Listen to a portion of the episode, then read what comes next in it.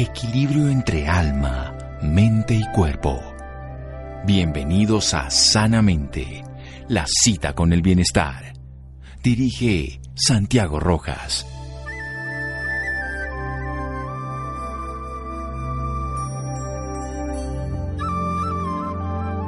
Si no conozco una cosa, la investigaré.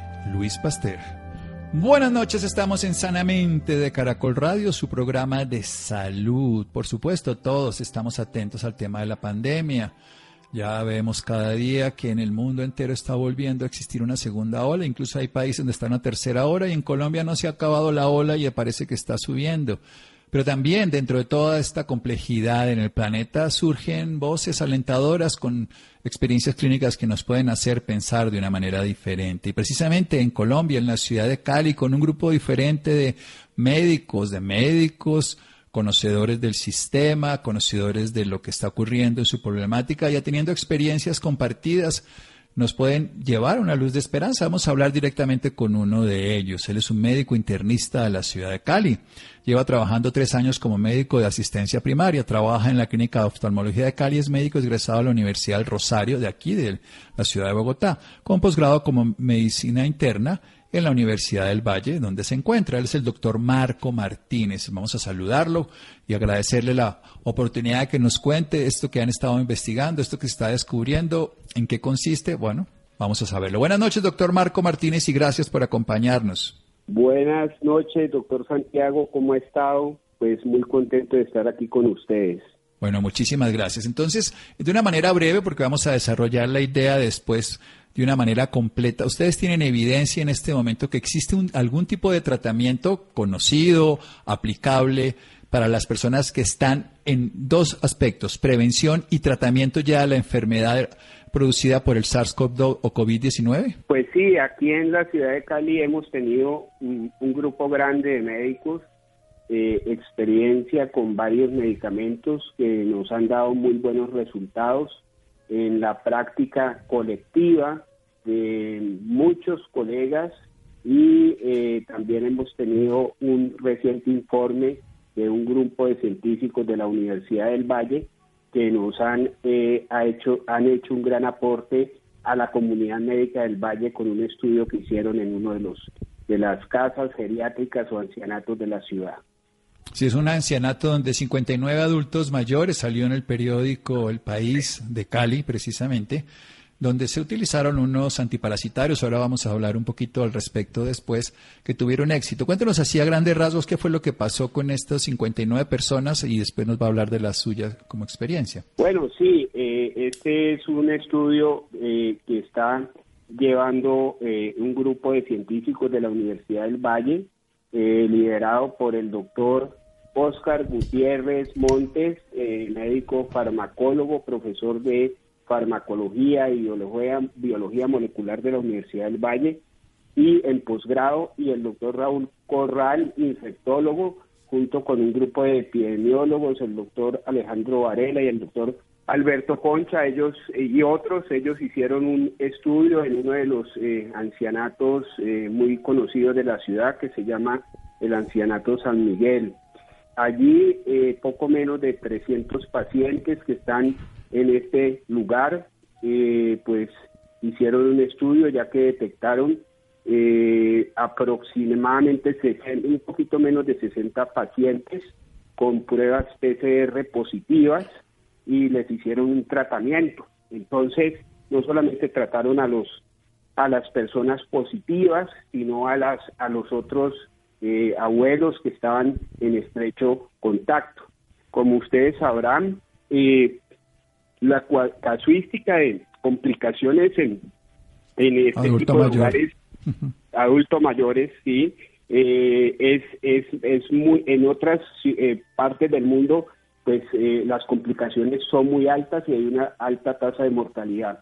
Pero lo importante de este estudio que ellos efectuaron es que a pesar de que algunos de estos pacientes fueron llevados a hospitalización, ninguno requirió estar en unidad crítica ni de cuidado intensivo y hubo una sobrevida, todos salieron adelante y no hubo mortalidad con esta epidemia que hubo este en este hogar geriátrico. Bueno, doctor Marco Martínez, excelente. Ahora vamos a desarrollar un poco la idea de lo que ustedes encontraron. Seguimos aquí en Sanamente de Caracol Radio.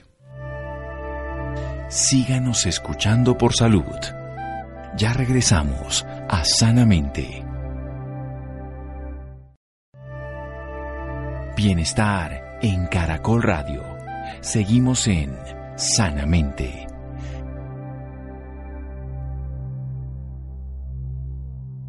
Seguimos en Sanamente de Caracol Radio. Nuestro invitado de esta noche, el doctor Marco Martínez, él es un médico internista de la ciudad de Cali, de medicina interna, la estudió la medicina en la Universidad Rosario en Bogotá y estudió medicina en la Universidad del Valle. Nos está hablando de una investigación que se hizo con 59 adultos mayores en manera ya de tratamiento por una PCR positiva de la enfermedad del COVID-19 a cargo del doctor Oscar Gutiérrez, que es un farmacólogo, del doctor David Corral, que es un infectólogo, el doctor Varela y el doctor Concha, que son epidemiólogos, en fin, un grupo de médicos de Cali que encontraron que se puede hacer un tratamiento en prevención, en un grupo grande, y en tratamiento específico, cuando ya estaba la enfermedad y aunque hubo hospitalizaciones, no, la letalidad fue cero, o sea, no hubo muertes por esta enfermedad. ¿Por qué un tratamiento? Ahora vamos a hablar de precisamente los medicamentos antiparasitarios puede llegar a ser eficaz. ¿En qué consiste el protocolo que usted, además, doctor Martínez, hable también en nombre propio, lo está utilizando para, para sus pacientes? Cuéntenos un poco la historia, de dónde llegan a este proceso y en qué consiste. Ahora sí desarrollo la idea completa. Bueno, claro, sí, este protocolo que ellos plantearon lo estamos utilizando eh, una, un gran número de médicos eh, que estamos en el valle tratando nuestros pacientes. Eh, no solamente fue en este grupo de, de este hogar, sino que hay muchos médicos en el valle que ya están haciendo esto desde hace varios meses. Eh, realmente aquí en el Valle hay un, grupo de médicos que es el, grupo COVID Cali Colombia, donde eh, existimos 80 eh, médicos eh, de toda la comarca que estamos permanentemente discutiendo todos estos temas y alternativas para poder intervenir de forma temprana a los pacientes, ¿no? Para lograr un impacto comunitario. Eh, básicamente hay muchos medicamentos que estamos utilizando, pero la base del tratamiento es a base de ivermectina, nitazoxamida y aspirina, que la podríamos llamar una terapia triple. Eh, es básicamente lo que estamos haciendo gran parte de los médicos del Valle. Bueno, vayamos entonces por parte. Ustedes encontraron eso a través de, me imagino, ensayo y error de varios, porque pues una enfermedad desconocida hasta este año, una enfermedad con aunque una letalidad baja, una complicación mayor y una, eso sí, una capacidad de infectar muy alta. ¿Cómo fueron descubriendo que estos medicamentos y, cuáles son los efectos que producen? Y hablemos después cada uno cuál es el sentido de usar pues antiparasitarios, en fin, y en este caso un antiagregante. Ok. Eh, bueno, eh, realmente la base para que nosotros comenzáramos a utilizar estos medicamentos nos la dieron los, los, los farmacólogos de la Universidad del Valle o el infectólogo y el farmacólogo que comenzaron a ver eh, efectos positivos eh, in vitro eh, en el virus del, del coronavirus referente a la ivermectina en unos estudios específicamente en Australia y en la nitazoxamida nitazoxamida que también se ha visto estudios in vitro, pero también he de anotar que hay ya estudios en la Florida, hay un estudio observacional eh, importante en cuatro hospitales de la Florida, donde se dieron unos eh, eh, resultados importantes y en, algunos sitios del países del Medio Oriente como en Bangladesh. Hay estudios que también han orientado hacia que estos medicamentos están teniendo buenos efectos. Entonces, entonces, a raíz de eso, nosotros eh, los hemos comenzado a utilizar aquí y de forma eh, colectiva y anecdótica, eh, los médicos de la región hemos visto muy buenos resultados con esta, estas terapias triples que estamos utilizando. Bien, ¿por qué usar estos medicamentos? Precisamente usted dice por qué funcionan. ¿Por qué funcionan? ¿Qué es la ivermectina, la nitazoxamida? Bueno, primero, pues la ivermectina es un medicamento antiparasitario que fue introducida en, por, los científicos en 1982, eh, básicamente para situaciones parasitarias en, en África, especialmente filariasis, la ceguera de los ríos y otro tipo de parásitos que eran endémicos, eh, especialmente en el África. Estos, estos, este medicamento particularmente se ha utilizado en billones de personas con un margen de seguridad increíblemente, eh, eh, un rango de seguridad muy bueno, donde las complicaciones realmente del uso de este fármaco son mínimas. Y prácticamente no conozco letalidades por efectos secundarios de este fármaco. la ivermectina a nivel virológico se ha encontrado que funciona eh, a nivel del DNA para eh, porque es que el virus del coronavirus produce unas eh, una proteína que entra al núcleo de la célula y mm, bloquea el sistema inmunológico del núcleo celular, es decir, interfiere en la producción de una sustancia antiviral que las nuestras células normales produce que se llama interferón. Entonces, eh, eso es lo que produce el virus del SARS-CoV-2. Pero la ivermectina eh, lo que hace es que facilita de que las células del cuerpo humano eh, produzcan esta sustancia llamada interferón y por ese mecanismo pues tiene grandes beneficios como efecto antiviral. Bueno, excelente, porque precisamente es la primera barrera que tenemos nosotros con el interferón frente a enfermedades virales. Si el virus se ha descubierto, y hay pacientes que lo tienen además mucho más agravado, que inhiben la respuesta inmunológica del interferón. Entonces, la ivermectina primero puede evitar que eso lo haga el virus. ¿Qué otros efectos tiene y cada uno de los otros medicamentos? Bueno, la, la nitazoxanida, eh, es que lo que pasa es que los eh, científicos, eh, farmacólogos e, e infectólogos lo que han querido como en todos los virus, como es el caso de la hepatitis C y el VIH, es interferir en varios puntos de la, eh, de la eh, mecánica viral dentro de la célula. Entonces, eh, la, ivermectina, la ivermectina actúa en algunos puntos y la nitazoxanida se ha encontrado que actúa en otros puntos, básicamente en el ensamblaje del virus cuando entra al cuerpo, a la célula, él se ensambla y luego sale por exocitosis de forma multiplicada. Entonces ese ensamblaje previo a que el virus salga eh, en forma de exocitosis también se interfiere con la nitazoxanida. Entonces son dos puntos diferentes donde se, se interfiere y que quiero aclarar, no es que sea un tratamiento curativo, pero sí es un tratamiento que disminuye la carga viral y por ende permite que nuestro cuerpo se defienda más fácilmente ante la, ante la enfermedad del SARS-CoV-2. Así podemos prevenir si intervenimos de forma temprana a los pacientes que estos pacientes no vayan a desarrollar un COVID. COVID es la fase inflamatoria de la enfermedad.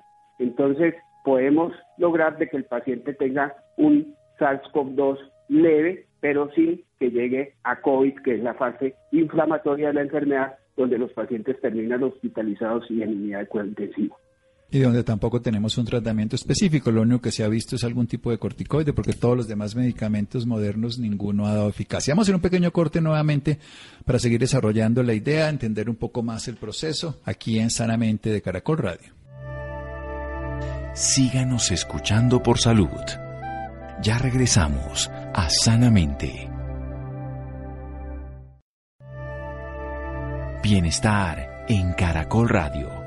Seguimos en Sanamente.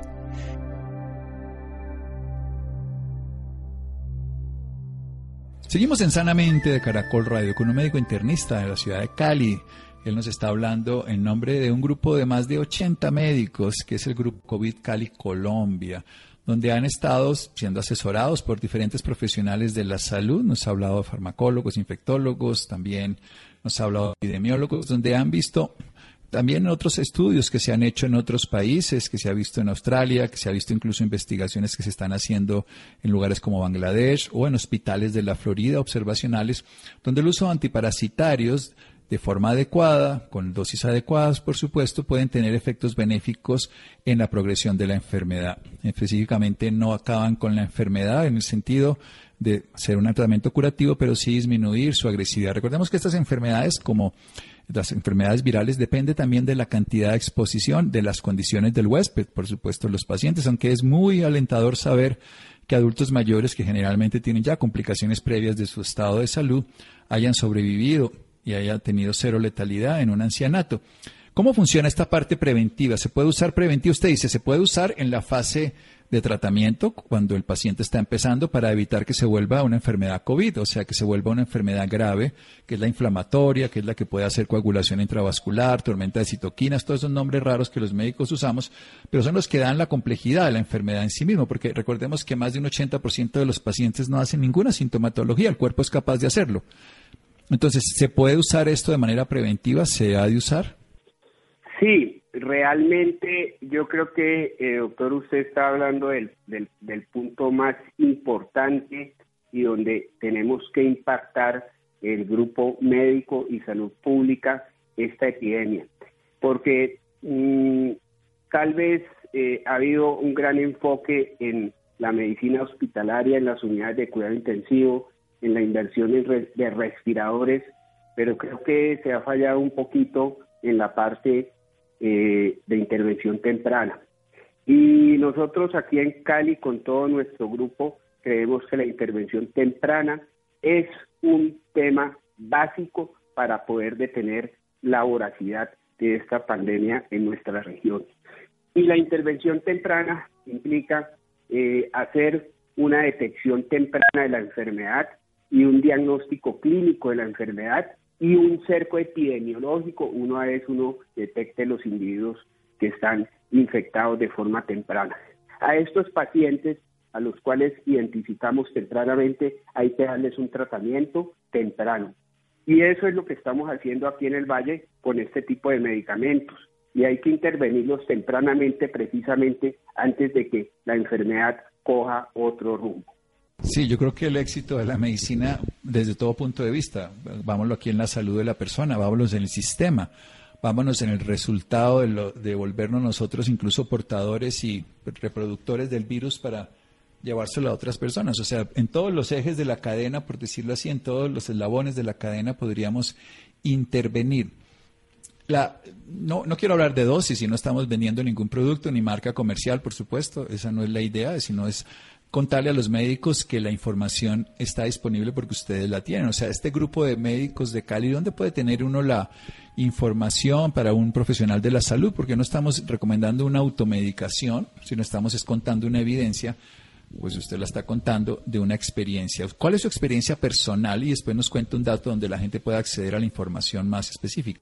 Eh, bueno, la experiencia personal es grande y colectiva y hay algo que, hemos discutido con, el grupo de investigadores, es que eh, eh, en Cali está difundido dentro de los colegas eh, y en el grupo que tenemos de Cali, de, de, COVID Cali Colombia, pues hay un sistema de, de información y de educación continua. Todas las noches hacemos foros, estudiamos y capacitamos a los colegas que de pronto no tienen tanta experiencia con la enfermedad, como son cirujanos, cirujanos generales, cirujanos plásticos, anestesiólogos, eh, ginecólogos, etcétera, que eh, están dentro del, grupo y cada vez han ido aprendiendo más y eso ha hecho de que los médicos en Cali han aprendido a manejar eh, de forma colectiva estos tres medicamentos y otros que discutimos en estos foros. Y hay una cosa que es de resaltar en el Valle, que nuestras unidades de cuidados intensivos, a pesar de que los caleños hemos sido muy indisciplinados con esta apertura, porque aquí es la ciudad de la rumba, de la, de la, pues aquí somos muy sociables y no, no hemos sido lo, más juiciosos en ese sentido. Pero es curioso que las, eh, las unidades de cuidado intensivo en COVID no eh, llegan por encima del 50 o 60%, lo que de pronto no está sucediendo en otras áreas de la región. Y eso creemos que obedece al gran uso de estos medicamentos por la gran, por la gran parte de la comunidad médica que hay aquí eh, en el valle. Bueno, ustedes entre los 80 médicos precisamente están encontrando esta información. Estamos hablando de lo favorable, me parece prudente decirlo, sin hablar de dosificación ni nada. Contemos la parte inadecuada, o sea, también toxicidad. Usted dice que la ivermectina no, pero ¿qué ha pasado en términos generales con los pacientes que la han usado? Pues vea, la ivermectina eh, hemos encontrado que es un medicamento muy seguro. Eh, vale eh, la pena resaltar que es un medicamento que se ha utilizado por muchos años en los piojos, en los, en los niños, a una dosis de un una gota por kilo de peso. Nosotros utilizamos una dosis un poco más alta en adultos y la verdad es que los efectos secundarios que hemos encontrado eh, pues son mareos, dolores de cabeza, algunos fenómenos visuales transitorios, eh, fenómenos digestivos, diarrea, náusea. Eh, de pronto el, lo que más me ha alarmado dentro de mi práctica es un rash, una especie de, edema facial que ha seguido fácilmente con, con antihistamínicos. Pero, pero nosotros no hemos encontrado eh, en la colectividad de médicos, efectos, eh, por lo menos a nivel renal, no hay, es un medicamento muy seguro. De pronto a nivel hepático puede eh, generar un leve grado de inflamación hepática, pero transitoria. En cuanto a la nitazoxanida, pues es un medicamento que revolucionó en, la década de los 90 el tratamiento de la diarrea que tenían los pacientes con VIH por un por un microbio, un germen, un parásito llamado el Cryptosporidium, que era muy difícil de tratar y los infectólogos cuando eh, encontraron la nitosoxanía, pues esto se solucionó, le solucionó gran parte de sus problemas gastrointestinales a los pacientes con VIH. Es un medicamento que también ha sido ampliamente utilizado, no solamente a este nivel, sino como antiparasitario. Realmente los efectos secundarios de este medicamento pues no van más allá de fenómenos digestivos, porque sí tiene unos efectos incómodos digestivos, como náusea, dolor de estómago, diarrea y orinas color fosforescente. Pero el resto han sido medicamentos realmente muy seguros eh, y eso pues nos ha dado eh, una gran margen de seguridad para ejercer una medicina eh, con seguridad con el primer principio de la medicina, que es primero no hacer daño y segundo, esperar un efecto benéfico eh, frente a esta eh, eh, infección. Primo non nocere, como usted dice perfectamente, es lo que buscamos los médicos. Y evidentemente el virus, y si se vuelve la enfermedad y el proceso inflamatorio, pues hace mucho daño. Y este sería un proceso menor. ¿Qué pasa con los niños? Usted nos hablaba y lo usamos los médicos, la ivermectina en la parte de los piojos, para decirlo de una manera cotidiana.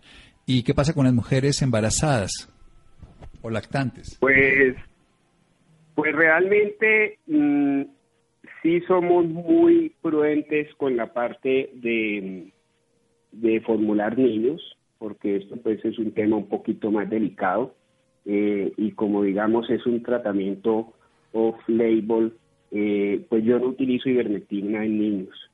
Ya quedaría en criterio al grupo de pediatras, yo no soy pediatra, pero yo no la utilizo.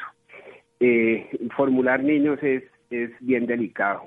Y lo mismo sucede con las mujeres embarazadas.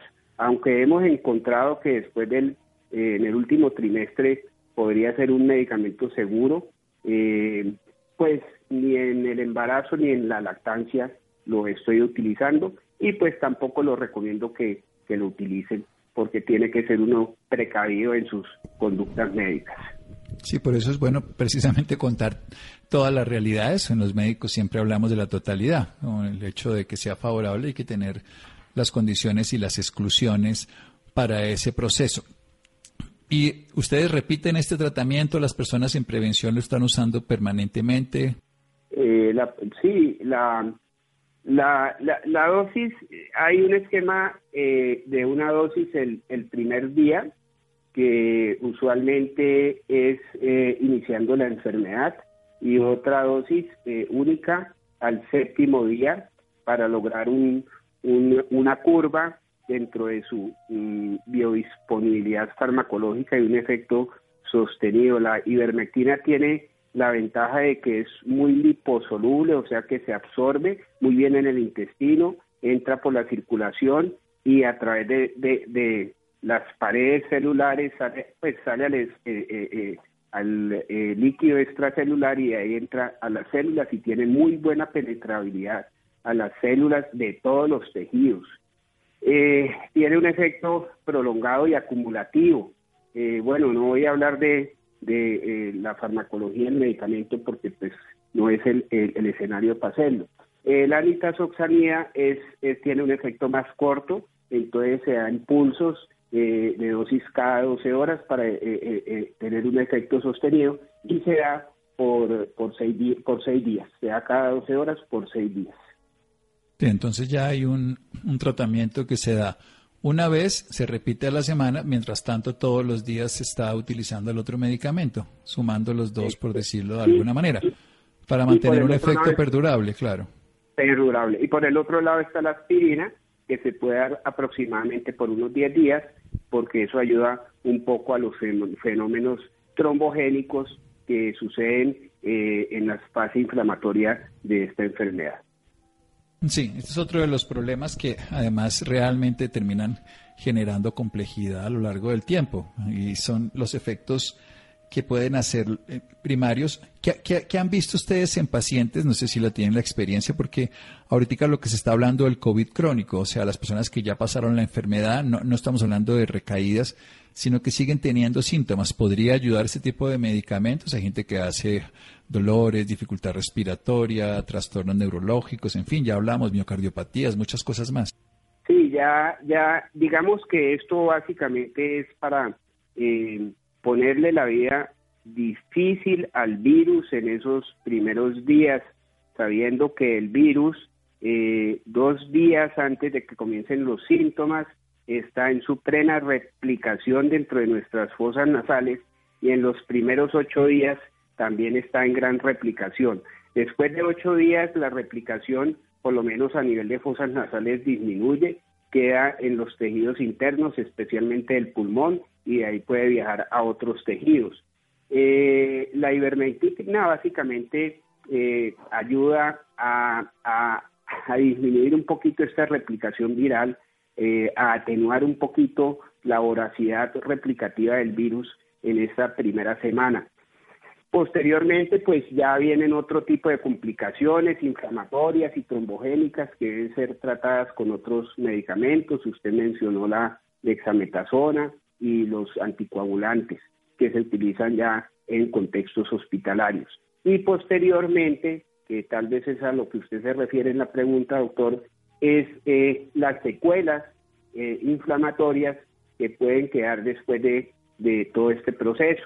Y sí, hemos visto que eh, hay una gran variedad de secuelas que pueden perdurar varias semanas o meses y que todavía realmente no conocemos cómo van a ser estas secuelas, secuelas a mediano y largo plazo, porque es una enfermedad que apenas lleva nueve meses en el planeta. Entonces estamos aprendiendo y sí vemos secuelas cardiológicas, eh, neurológicas, eh, gastrointestinales, pero llama la atención la parte cardiológica, donde pueden quedar eh, secuelas inflamatorias del miocardio, de las fibras cardíacas, donde pueden quedar irritabilidades en el ritmo cardíaco, pueden quedar fallas cardíacas, pueden quedar arritmias, eh, inclusive en pacientes jóvenes y en pacientes atléticos. E inclusive pueden haber eh, arritmias fatales posterior al COVID. Y las otras secuelas que están viendo los neurólogos son las secuelas neurológicas, ya que este virus tiene una gran afinidad por la mielina y es neurotrópico y puede eh, inflamar los nervios periféricos. Bueno, a cuidarnos, a prevenir y por supuesto a evitar, si no hemos salido a buscarlo, no salgamos a buscarlo y si ya lo tenemos, no salgamos a repartirlo, como se dice popularmente. Yo me cuido para cuidarte, yo te cuido para cuidarme. Doctor Marco Martínez, ¿dónde podemos tener más información del, del grupo de COVID Cali y sus datos personales, profesionales para las personas que estén interesados en acceder a ellos? Tengo una línea de atención COVID para eh, atención por telemedicina que es la 350-209-2949. Es una línea donde se da consejería eh, a través de una línea telefónica. 350-209-2949, una línea telefónica y está ubicada en la ciudad del Valle, pero se puede buscar desde cualquier lugar. 350-209-2949. Doctor Marco Martínez, muchísimas gracias.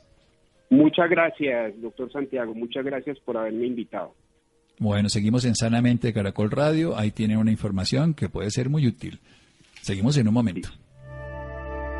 Síganos escuchando por salud. Ya regresamos a Sanamente. Bienestar en Caracol Radio. Seguimos en Sanamente.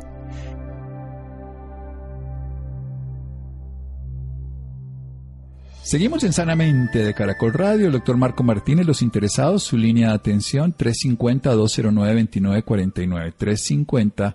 350-209-2949. Bien. Fundem y Tejido Azul se unen en un esfuerzo común con otras 13 organizaciones de pacientes de América Latina, Argentina, Brasil, Chile, en fin. Una iniciativa para sensibilizar en Colombia sobre la hipertensión pulmonar y crear conciencia sobre la importancia de un diagnóstico temprano y sobre todo un tratamiento adecuado para esta enfermedad desde todo punto de vista. Rolando. Buenas noches Santiago y también para todas las personas que nos escuchan a esta hora en Sanamente de Caracol Radio. Fundem y Tejido Azul se unen en un esfuerzo común con otras 13 organizaciones de pacientes de América Latina, como Argentina, Brasil, Chile, Costa Rica, Colombia, Ecuador, México, Paraguay, Perú, República Dominicana y Venezuela, para iniciar la campaña El siguiente respiro. Una iniciativa para sensibilizar en Colombia sobre la hipertensión pulmonar y crear conciencia sobre la importancia del diagnóstico temprano y el acceso oportuno y continuo a los tratamientos adecuados para esta enfermedad. Para hablarnos más del tema nos acompaña Diego Fernando Gil, ingeniero industrial y especialista en administración, quien fue diagnosticado con hipertensión pulmonar hace 24 años a causa de una cardiopatía congénita, que desde hace más de 6 años trabaja de forma voluntaria como presidente de la Asociación Tejido, Azul. Diego Fernando, buenas noches y bienvenido a Sanamente. Buenas noches, muchísimas gracias eh, por permitirme estar en este espacio. Primero que todo, cuéntenos qué es la hipertensión pulmonar. Bueno, gracias eh, por esa pregunta, es tan importante como ese punto de arranque. La hipertensión pulmonar es justamente un tipo de presión alta que afecta a las arterias de los pulmones y el lado derecho del corazón.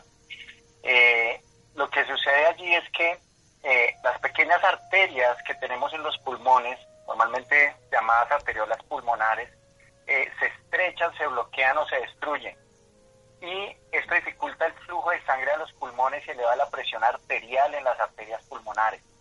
A medida que esa presión aumenta, la cavidad inferior derecha del corazón, es decir, el ventrículo derecho, tiene que empezar a trabajar mucho más para bombear la sangre a los pulmones. Esto finalmente causa que el corazón, que es un músculo, se debilite y empiece a fallar. Eh, esta es una enfermedad que eh, se considera una afección grave, empeora progresivamente y es potencialmente mortal. Eh, no tiene cura, eso es algo que es de gran preocupación para la comunidad que, la padece y estamos pues en la búsqueda de tener acceso a los tratamientos para eh, ayudará a disminuir los síntomas para mejorar la calidad de vida. En su caso, ¿cómo fue detectada esta enfermedad? Bueno, yo soy paciente diagnosticado hace 31 años, yo tengo 39 años. Eh, fue un proceso realmente muy largo porque eh, en ese proceso, desde la sospecha hasta el diagnóstico efectivo, fue más o menos alrededor de unos 6 años. Inicialmente eh, lo que lo que vieron en, casa mis padres era que yo tenía una parte del tórax como que sobresalía, la parte donde se ubica el corazón, Entonces eh, ellos eso les empezó a generar inquietud, Empezamos a ir a consultas, pues me empezaron a llevar a consultas con, con el médico, con el pediatra, y se hablaba que yo tenía una cardiopatía congénita, es decir, una algo que estaba pasando en mi corazón eh, de nacimiento. Se decía que era un soplo en el corazón, así lo llamaba mi mamá pues en sus propios términos. Eh, fueron, fueron pasando los años, pero más allá de, eso nunca se llegó a ningún diagnóstico.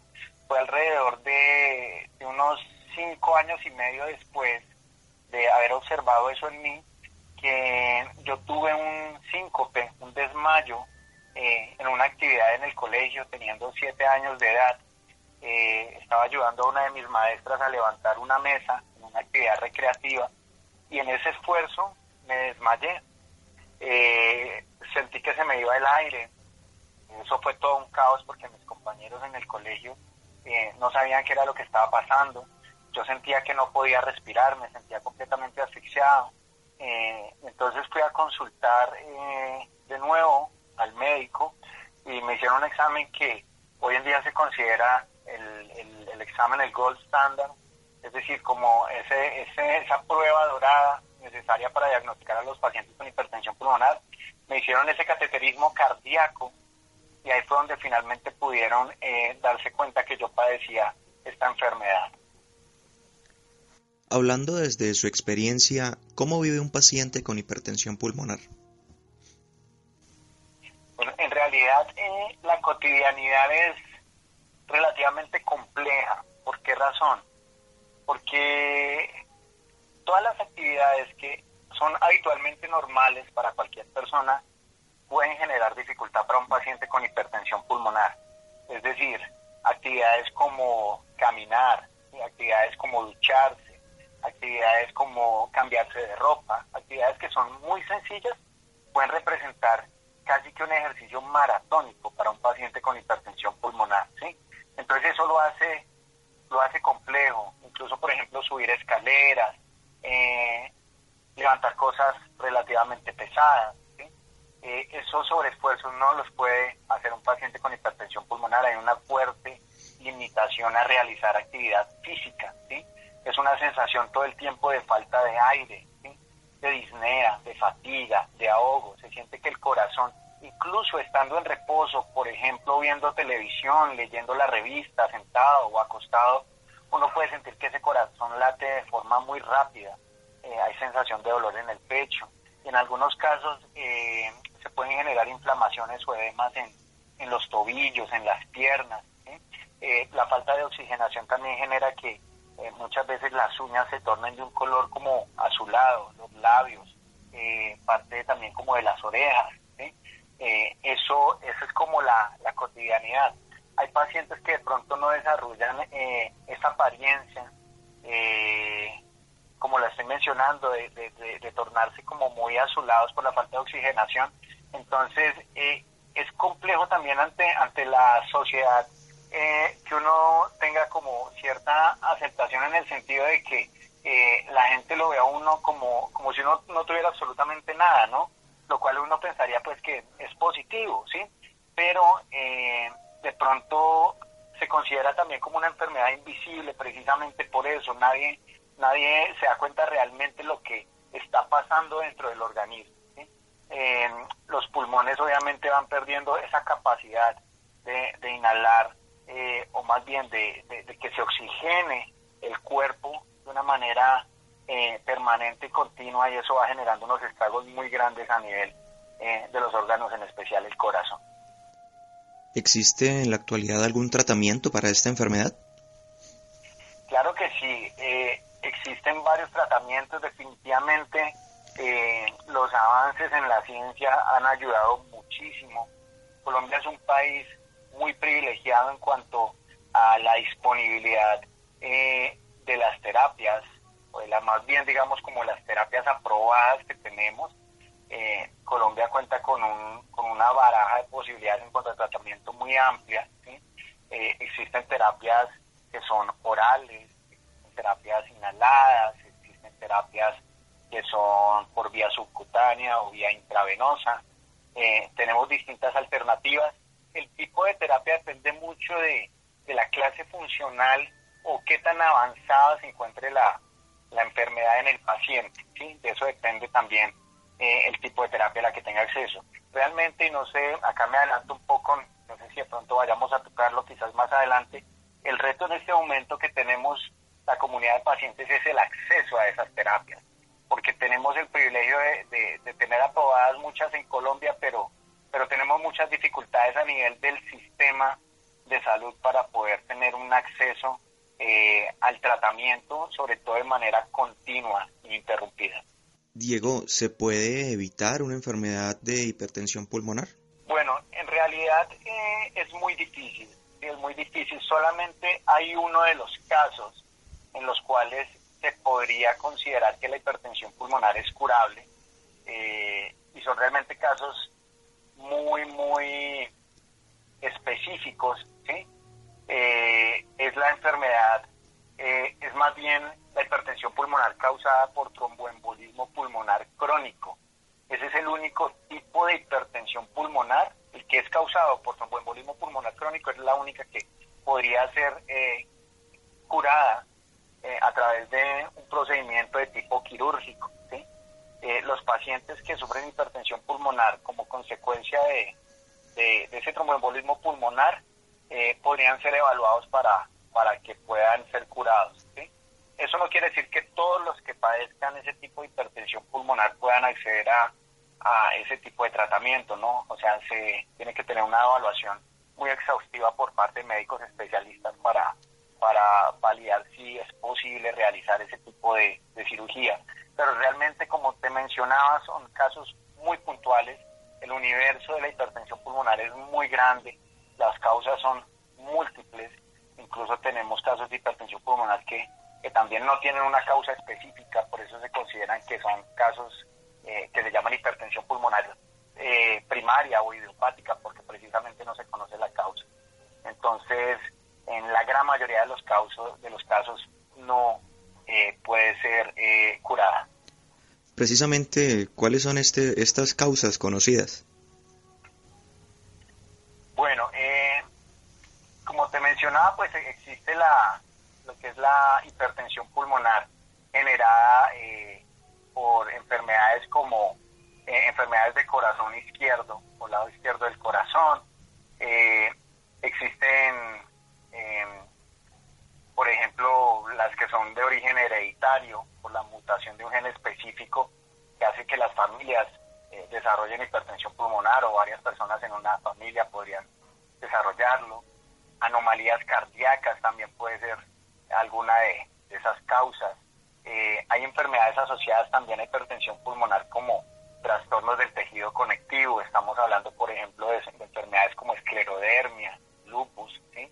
Pacientes con estas enfermedades podrían llegar a desarrollar hipertensión pulmonar pacientes, por ejemplo, con infecciones por VIH eh, o enfermedad hepática crónica como la cirrosis y pueden desarrollar hipertensión pulmonar. Eh, también pacientes que padezcan enfermedad pulmonar obstructiva crónica, más conocida como EPOC, eh, pacientes con fibrosis pulmonar, con apnea del sueño, en fin, como, como se pueden dar cuenta, pueden haber muchas causas o condiciones asociadas ahí hipertensión pulmonar. Ahora hablemos sobre esta campaña del siguiente respiro. Cuéntenos un poco más sobre, sobre lo que trata. Claro que sí. La campaña El siguiente respiro es una iniciativa de 14 organizaciones de pacientes de hipertensión pulmonar de toda Latinoamérica. Lo que buscamos con esta campaña es que eh, podamos educar y sensibilizar a la comunidad en general en torno a esta enfermedad que es poco conocida, es una enfermedad con una prevalencia baja, por eso se considera rara. Es una enfermedad que es crónica, que es progresiva, eh, que impacta, definitivamente de una manera contundente la calidad de vida de los pacientes y de sus familias. Lo que buscamos con esa campaña es precisamente eso, eh, que esa conciencia llegue a la mayor cantidad de gente posible.